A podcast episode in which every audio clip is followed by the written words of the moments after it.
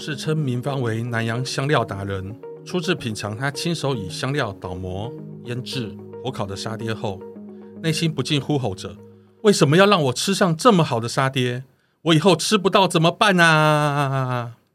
欢迎来到南方家园小客厅，我是南方家园掌柜刘子华。今天做客小客厅的是南方家园的好朋友刘明芳，明芳跟大家问个好。大家好，主持人好，轩逸老师好。他在上个月出版一本新书，叫《菊岛厨房食记》，将他擅长的印尼料理跟澎湖在地食材结合。另外，我们今天邀请到跟明芳对谈的嘉宾是沈轩逸老师。大家好，我是轩逸。沈老师有一本著作叫《儿童家便当日常》。地方八百八十八道爱的料理，所以他今天也把爱的料理的对象也带到现场来。那他在这本书中就是有介绍自己说，他曾经是苹果日报的美食线记者，吃遍全台的美食，看过无数的主厨大师级的料理。所以结婚之后化身为家中的掌厨者，为爱料理。那女儿出生之后，开始帮女儿做便当，透过食物让女儿认识这个世界。那我们知道沈轩逸老师自己也有一个粉丝页，那当然明芳也有，所以等一下我们可以来聊这个部分。那沈轩逸老师跟明芳是因为南洋料理认识的，那你们对美食都有一番自己有趣的见解嘛？那明芳也是为了先生跟女儿料理美食。那今天我们就一块来聊聊日常实际，来自爸妈的味道。那我首先问一下老师哈，你怎么跟明芳认识的？第一次认识明芳，其实就是在透过同事的报道。那当然那时候只有纸上，然后但是初次见面的时候，其实就是为了帮明芳老师拍段影片。我们那时候就是到了呃，就是平林一个深山里面，就很荒凉的地方。然后明芳老师就是在现场砍芭蕉叶、捣这个香料，然后生火，然后烤这个沙爹。就是吃了就觉得天哪！好好吃哦，这个沙爹也太好吃了吧！而且就是在那种树林里面，明芳老师又穿着一身白色的洋装，很 像仙女这样飘出来这样子。哦，哎，我我有看到那个，对对对，就那影片。那我记得啊，其实我觉得那个画面很美，很协调。哎，因为其实印尼有很多的香料，然后我就看到明芳在那边倒磨那些香料，我就觉得，哎。对啊，其实就是来自于大地的，是给我们最好的食物这样子。那老师有没有吃过明芳的料理？刚刚有提到好像有吧，沙爹。对，我就是吃过沙爹。所以你印象最深刻是这一道吗？还有别的吗？没有。但是事后沙爹其实我还是很常吃，因为明芳老师他有出一款沙爹粉。对，沙爹粉。对，那个已经是我家常备的调味料了。沙爹粉，我以为就是做沙爹串嘛，肉串。然后后来有一次，明芳跟我说可以用鸡翅，然后抹沙爹粉，直接放烤箱烤。对我来讲啊，是懒人料理的感觉。对我来说也是懒人料理，因为我们家那两个蛮爱吃肉，我有时候就想说，那腌腌，然后就用烤箱烤一烤就可以了，或是气炸锅。明芳其实有进口印尼的一些食材，然后在他的一个网站，对，有有些是我进口，有些是我朋友。对，所以其实我们家里都他进口的那些香料啊。其实我还办过团购哦，团购明芳老师的沙爹粉，蛮厉害哦，他很会那个团购，我就觉得蛮厉害的。明芳可以跟大家讲一下，你怎么找到这一家电商呢？可以，其实大家就打热带玫瑰就可以找到，或者打椰糖，因为现在其实只要打椰糖就找到我们家。我记得我在里头除了买到沙爹的那个粉，然后我还买过一款酱油，老抽，老抽，老抽对。哦、然后呢，因为我很喜欢吃明芳做的巴东牛肉，我自己也试做过，所以明芳也给我那个香料，然后一个南洋的海鲜的酱汁，乐沙吗？好像是乐沙哈，乐沙椰糖一定是会有的，对，因为椰糖就必备了。然后等一下来讲椰糖好了，因为我。最近一次去的时候，我去他家用椰糖跟斑斓叶。我觉得斑斓叶是一个很特别的植物，而且也发现说是印尼料理里头好像不可或缺的耶，对、啊，很重要的。对，没错。因为我记得书里头明芳就有提到说，他到澎湖带了行李跟一株斑斓叶。对，后来它还长好多。我们家现在好多好多斑兰叶。可惜是那时候，因为我要做巴东牛肉嘛，学姐来，那斑兰叶有冷冻过。我发现冷冻过之后，它没有那么香，要现磨现炸。所以学姐下次来啊，我准备给你做新鲜的。好啊，其实沈老师也是很会做料理嘛。老师的太太是文莱华人，所以其实文莱的饮食跟印尼、新加坡、马来西亚一样，都是一个菜系。对，所以老师有没有擅长的文莱南洋风味？味的料理吗？对，其实呃，我不会做文莱菜，哎，我老婆其实也不会做菜。但是我老婆妈妈其实很会做菜，但是我吃到的其实并不多，因为前几年岳母就已经过世了。印象中最深刻的是一个腌制的小卷，它非常特别哦，新鲜的小卷，它把它切成丝之后啊，然后装罐，它腌制的方法非常的有点手动，拿一小口饭嚼一嚼放进去。吐出来放进去，对，可能要借由这个淀粉发酵，然后这样去腌制，嗯、就放在冰箱里面腌个一个月几个星期吧，等于说让它里面再发酵完成。然后要吃的时候是这样，就是把这个小卷拿出来，然后另外呢会调一个酱，就是把它煎，就是虾酱虾膏，然后煎一下，让它会比较香，加点少许的水调开，然后再挤点荆棘汁，然后辣椒、嗯、拌匀之后，直接拿来配饭吃。哇，还蛮特别的。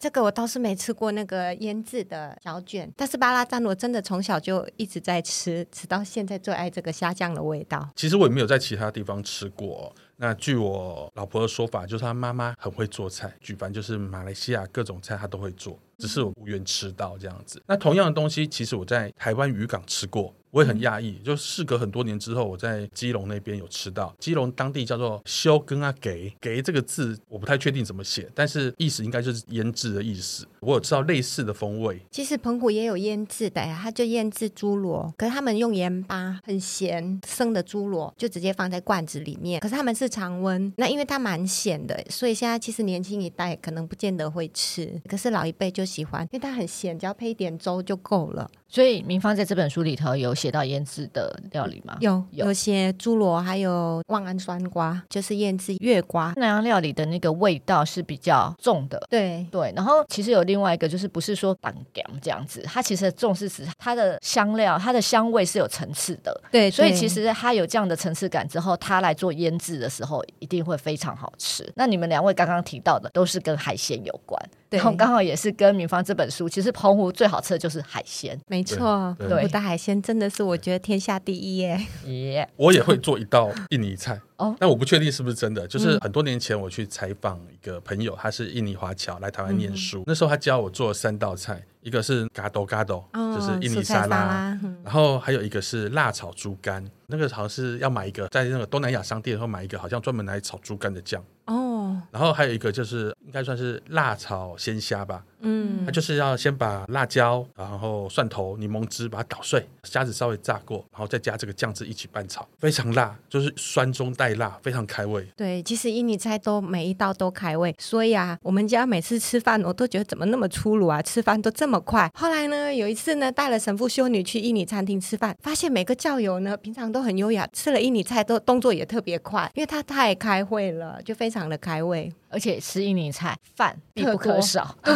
会吃特别多，对对对，特别多。因为平常可能吃中菜会觉得，哎，不要吃那么多饭，可是吃印尼菜不配饭是不可能的，就是白饭，要不然就是姜黄饭。前几天我跟朋友去吃饭，他也跟我说，哎，姜黄饭其实在印尼，在东南亚好像是一个喜庆的习俗，一个日子里头会特别吃到的这样子。对，姜黄饭是比较特别的节日，其实平常也会吃到啦。那平常吃就是它不会特别把它塑形。那如果是特殊节日，它会把它塑成像那种三角形啊，或者是那种埃及金字塔那种感觉。那一般的话，就是当白饭直接吃，可它是黄色的。当它塑形的时候，它是有意义的。因为它代表了山，印尼很多火山嘛，然后有时候我们听到新闻会说，哎，有火山爆发啊，印尼人对火山非常的崇敬哈，然后也常常会觉得火山里头是有神明的，对，所以他们有时候会做一些贡品去拜这个火山。我们刚刚有一开始有提到，就是说两位都会帮女儿跟先生，或者是老师是帮太太准备便当，让他们在味觉里头找到幸福。那要不要聊聊你们的便当？轩逸老师先讲啊，轩逸他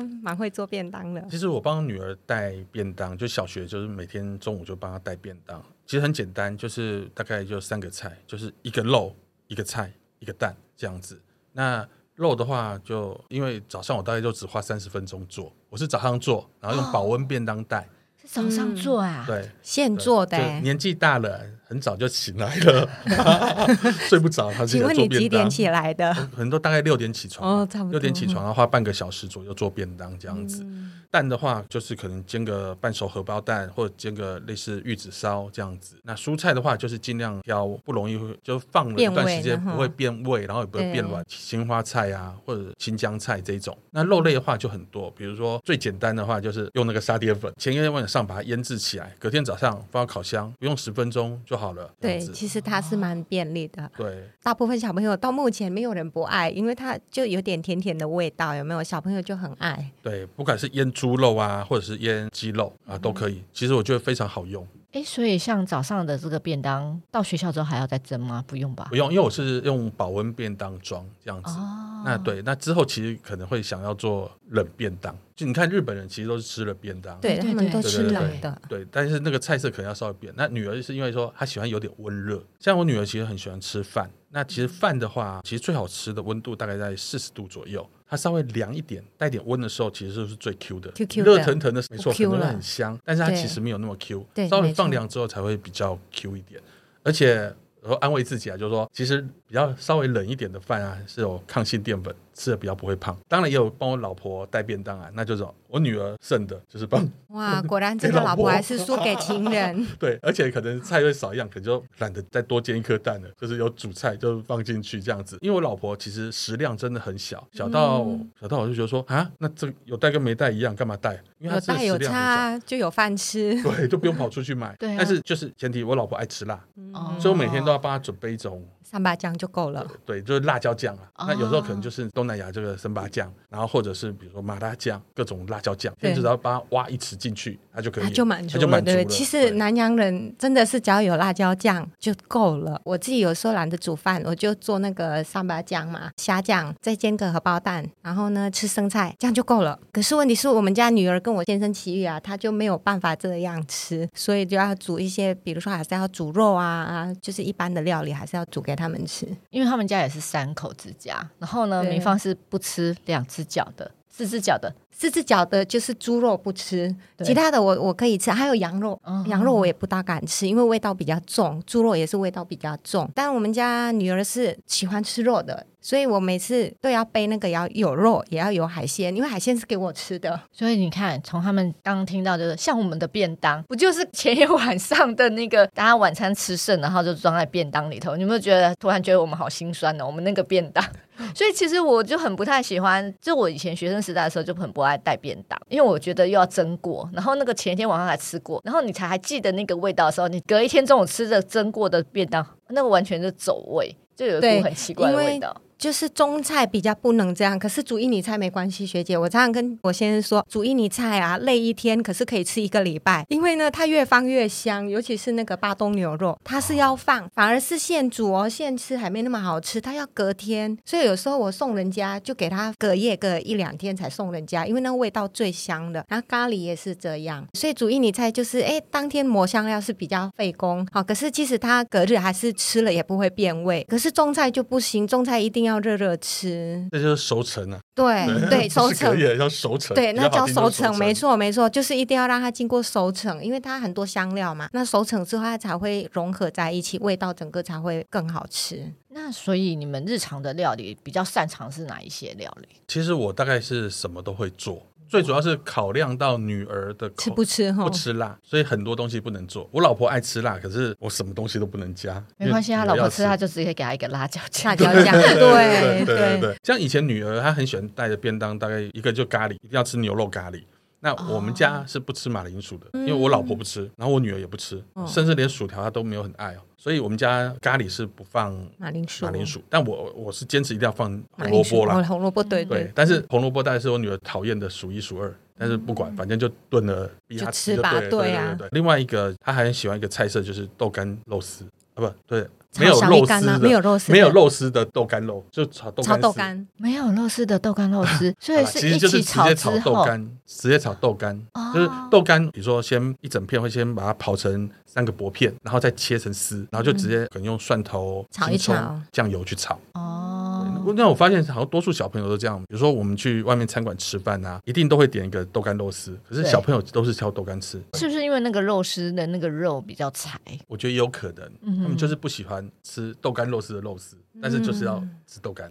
嗯、我刚刚听老师这样讲，我以为是豆干肉丝炒完之后，这位爸爸就把肉挑出来，是豆干给女儿吃。吃哦，所以他们喜欢吃。那明芳呢？我们家女儿的话就最爱吃沙爹，然后三不五时她就跟我说她要吃沙爹。我说可是我煮腻嘞，可不可以煮别的？然后她说她吃不腻啊，所以她比较爱吃肉。另外她喜欢吃那个肉燥，可是炒的哦，炒猪肉，就是轩应该有看过，就是那种甜甜的加印尼甜酱油啊。她特别喜欢吃那个炒猪肉。然后另外她喜欢吃卤肉饭，都是属于那种重口味啊。然后呢，算是传统的台式料理，像那种炒猪肉也算是从比较属于华人的。中菜嘛，然后那个只是说结合印尼的味道，会放比较多那个葱啊、葱花，还有蒜头、红葱头。印尼的炒猪肉红葱头放的非常多。那因为女儿很特别，她又很讨厌红葱头，所以呢，我要把红葱头切到很细很细，她吃的时候感觉不到有红葱头。如果没有放，那就不香。那我们家先生就喜欢除了猪肉以外，好在她就是也蛮会吃辣。可是我们家女儿就不吃辣，所以每次煮饭我就要想，我又那么爱吃辣，那我先生倒是很随意，可以吃很辣。每次都要有几道不辣的，有几道是辣的这样子，所以家里有时候煮到四五道，因为如果三道，那就我都没得吃啊，因为都是要有肉嘛，所以有时候就会也是蛮累的。有时候就觉得为什么要煮那么多？我觉得每个人口味不一样，实在是很一件麻烦事。对对对，蛮麻烦的。刚刚轩逸老师有说，哎，小朋友不吃马铃薯，太太也不吃马铃薯。然后其实我们家小朋友不太吃红萝卜，可是他没有很爱吃咖喱。结果后来就是做咖喱怎么样？我就是把红萝卜跟苹果打到锅打成泥，打成泥。然后其实我们在吃日本的咖喱的时候，其实它就是甜甜的，你只看得到肉块。然后其他的那些东西都已经打成泥，对，是泥状，所以你也吃不太出来。对，对对对对对对。然后尤其是比如说马铃薯、苹果，因为苹果可以提香嘛，然后加上就是红萝卜它甜味，然后整个打成泥的时候，其实我觉得小孩厉害的话，你就把那个泥状的马铃薯再挑出来。他还真厉害耶，因为都已经变成泥了。像我们家煮咖喱，我是喜欢吃马铃薯，但是我先生也不喜欢，他说那马铃薯好干哦，哈，他不大爱吃就对。然后我们家女儿也不大爱吃，但他爱吃红萝卜哎。不过我觉得传统的马铃薯比较不好吃，那个口感，我喜欢买那种小颗的那个，对对对对，哎，小颗比较脆一点，比较脆，然后那个口感比较好。对对对。那像我女儿不吃红萝卜，那有时候难免嘛。放点红萝卜配色比较好看，对呀，就威胁他，就说没关系啊，没关系，就没得吃，只要集满三次就可以换礼物啊。哦，就是学校你要午餐一年份哦，那他就这个是惩罚哎，真的真的。对，但是他其实会都丢给同学吃了。对呀，他说他只要不吃的东西，他就推出去，就会自动会有同学把它吃光了。啊，我好想问他哦，就是同学看你带便当有没有很羡慕？很羡慕哈，应应该是蛮羡慕的。我没有像轩逸这么厉害，轩逸老师他还会做便当。我们家秦思是就有吃晚餐啦，中午基本上还是吃学校的，因为就没有时间给他。对，其实我觉得都可以啦。我就是吃前天的隔夜菜，所以这个便当呢，我没有办法加入大家一起聊这样子，因为我实在是弱爆了。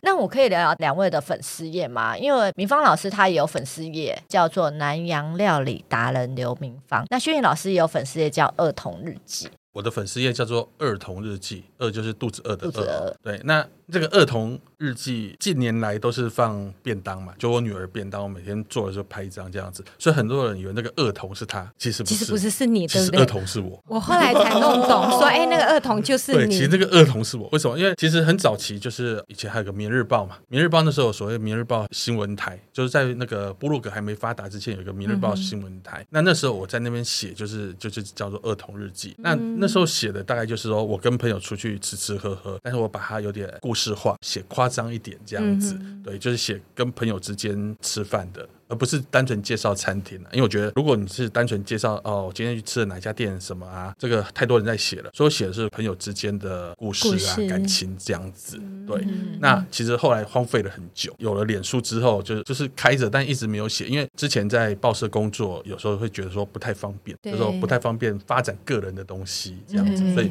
就是一直搁在那边。然后等到帮他带便当了之后，就开始陆续放上去。也会放一些，比如说自己喜欢吃的东西这样子。比较多的话，大概就是会放小吃吧，因为我们出生藏不住嘛，就是特别喜欢吃台湾的各种小吃这样子，所以我就会放台湾的小吃。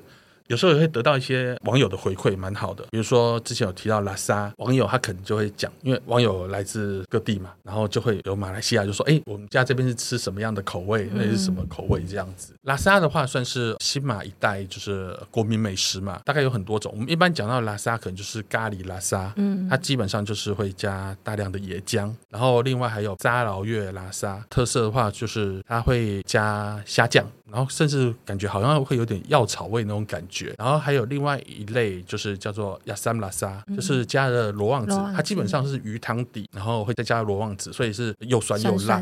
对，嗯、但是我发现在台湾呢、啊，这个口味比较不受欢迎。因为可能台湾人比较喜欢吃罗望子这种酸度这么酸，然后加上鱼汤，感觉好像又带点那种也不是腥味，对，但是有那种鱼味很重，对，所以通常卖这个的话，我我觉得好像现在很少了，没有几家在卖。那我自己在在家里也试过，也试过要煮那个拉沙哦，因为拉沙的话必须要用很多种香料，比如说姜黄啊，姜黄、对，香茅、柠檬叶、南姜，然后就很多种香料，你要把它捣成泥，捣成泥之后，然后去炒，要炒很久，很特别是还会加一个石粒，对，石粒是印尼新马地区会用到的香料，牛肉就一定会加食。嗯，对，有些会加，有些也会加一些些。比较常用的是在爪哇的料理里头，比较常用的蛮多的。我第一次做的时候炒，我说，哎，看起来颜色还不错啊。但是我老婆一直都说，这不是拉萨，这是咖喱，煮成咖喱，对不对？哦、对，其实拉萨跟咖喱是不大一样，口感也不同。可能台湾人都会觉得都是咖喱，对不对？像比如说，哎，看到白咖喱，台湾人一律都说咖喱。其实，在南洋它都不是咖喱，咖喱就是有一个特定的料理，它才能称作咖喱。那其他的就是台湾人一般看到的咖喱，那不是咖喱。所以我那次炒，他就说这个不是拉萨，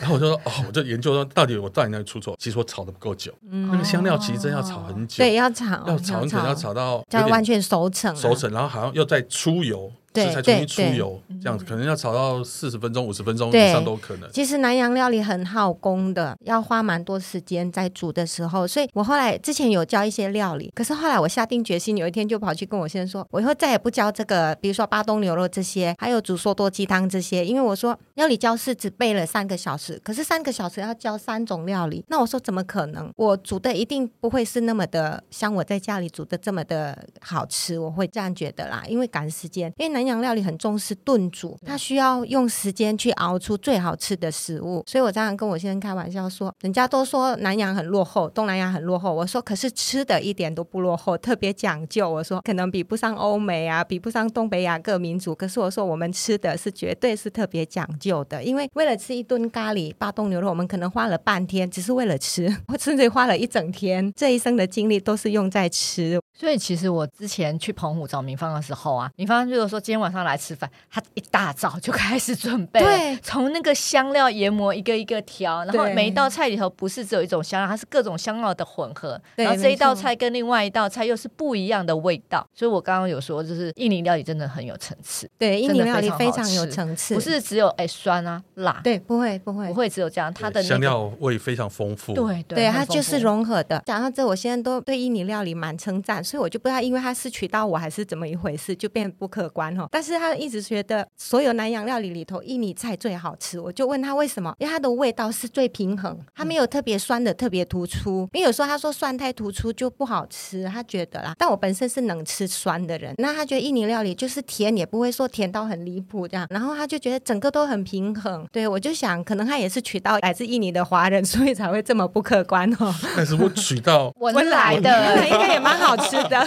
但是我老婆不会做菜，可是她可以吃得出来吧？因为从小就是她可以说那一道不是那个菜，是咖喱。对对对，她会吃，就说嗯，这个还可以了。她可以品评这样，她可以品评，对对。但是我我很压抑的，就是说有一次我回家哦，然后就看到我小姨子跟我们一起住嘛，我小姨子晚上她在吃榴莲，我老婆一看到就说太好了，那不用吃饭了，吃榴莲就够了。对，他们就是直接吃榴莲当晚餐。其实榴莲蛮饱的，对他们可以，但是我就不行。对我来讲，它是水果啊，水果。但对他来讲，他说嗯，这个就可以当主食了。所以其实榴莲对他们来讲，其实是一个主食吗？嗯，可能是轩逸的太太的习惯啊。我们在印尼是没有，还是当水果。但是吃榴莲吃多的时候啊，因为还是要用那个榴莲皮来喝水。说法是有两种哎，大部分我小时候这样吃，主要是说榴莲比较上火，然后呢，用那个榴莲皮放水在里面喝可以退火，对，对可以退火。对，好像是真的，因为如果没有的话，就是过几天呢、啊，很容易长眼屎啊，因为火气太大了，喝了那个水就比较真的会退火。对，但是其实我们在台湾很可怜，因为台湾都是吃那个金枕头，对，泰国金枕头，不一样，对，口感其实不一样。马来西亚同学来都会觉得说啊，你们吃这个好可怜哦。对，因为马来西亚可能跟印尼吃的口感跟泰国的榴莲是不大一样的，然后印尼人或马来西亚人以自己的榴莲为自豪。我是不敢吃榴莲，不过听说真的很爱的人真的是对它是，对啊，而且它是一个水果之外，它很可以甜点。对，就除了榴莲之外啊，比如比如说那个菠萝蜜。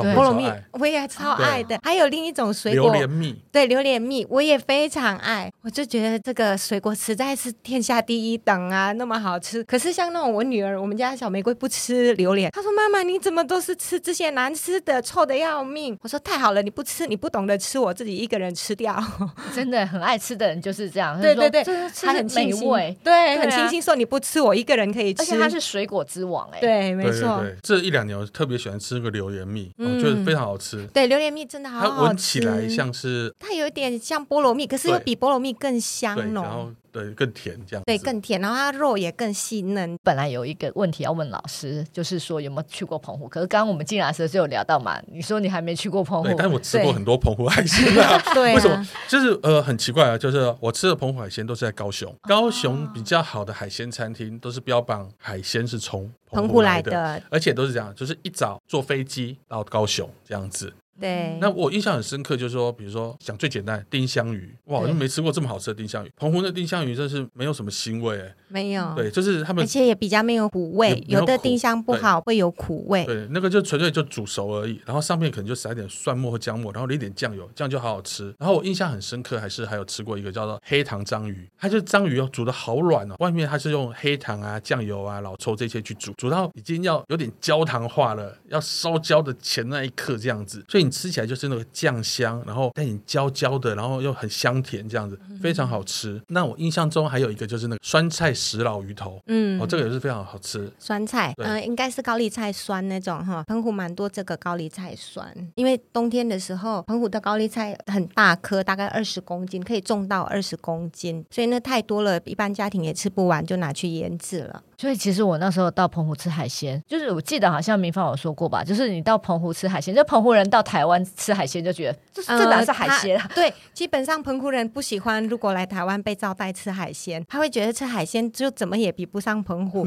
那另外一个澎湖人每天常常吃海鲜啦，有时候真的也会吃腻，会想吃别的口味。像过去我都一直觉得我此生大概除了海鲜以外，其他料理什么肉类都不会吸引我。可是我搬到澎湖之后，有一天就想吃烤鸡，还有说想吃。玫瑰油鸡，然后又想要吃烤鸭，我现在也吓一跳，原来你也喜欢吃肉的嘛？对，因为呢每天吃海鲜，吃到有一天我就说，我怎么都吃腻了，对，想换口味了，所以也是这个因素。所以澎湖人来台湾，他会想吃烤鸡、烤鸭这些，或是烤猪。自己的粉丝页的话，其实一开始我并没有粉丝页，因为我并没有想到说有一天可能会写 blog 类似这样的工作，因为我以前也是在媒体工作，而且做广告。那做广告基本上是非常忙碌的，虽然我们不用自己动手，不用。自己拍摄，可是我们要协调很多这个单位嘛，不管是编辑部啊，或者是外面的摄影师，然后还有找模特啊等等，所以其实是蛮忙碌，那也比较不方便自己在经营。我自己常常想，为什么有人那么无聊还要去写 blog 啊？我就觉得哪有这种闲时间？对，后来呢，我自己因为做了贸易嘛，就慢慢就开始想，哦，可能还是要写一下哈。那我自己本身也还算喜欢写作，可能也没上班了，就比较有时间。可是我一开始没有粉丝页，我反而是先出书。出书之后，出版社就跟我说：“明芳，明芳，你好像要有一个粉丝页，好吧？那我来做一个吧。”所以一开始我就想，那粉丝页叫什么名字呢？因为一开始出版社就是把你设定就是南洋料理达人刘明芳，那我就想啊，因为要顺便打书或是要做推广的话，那当然粉丝页名称一样会比较好用，对不对？所以呢，我就用了南洋料理达人刘明芳这个。其实一开始我还想说，这会不会很怪啊？这名字哈，就慢慢也好像就这样很自然的也就接受它，然后适应它这样子。大家可以买这两位老师的书，要不然就是先去他们的粉丝页看一下，他们有什么美味的料理。因为今天这一集真的是我好饿哦，我常常也是这一集写到好饿、哦。我应该是录南方教育小客厅以来，就是整个讲食物讲到录完，就是录到一半就其实就很想吃东西这样子。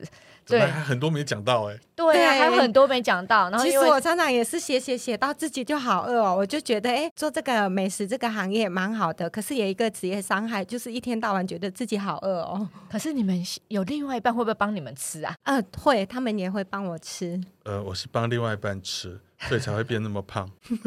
没关系，你还有一个女儿，对不对？前世情人可以帮你吃。大家如果有感兴趣的话，去他们粉丝页看看，还有可以买他们的书。那南方家园小客厅每周四固定更新最新的讯息，请见南方家园脸书跟 IG。如果有任何的想法，欢迎留言讨论。我们下期见，拜拜，拜拜，谢谢大家。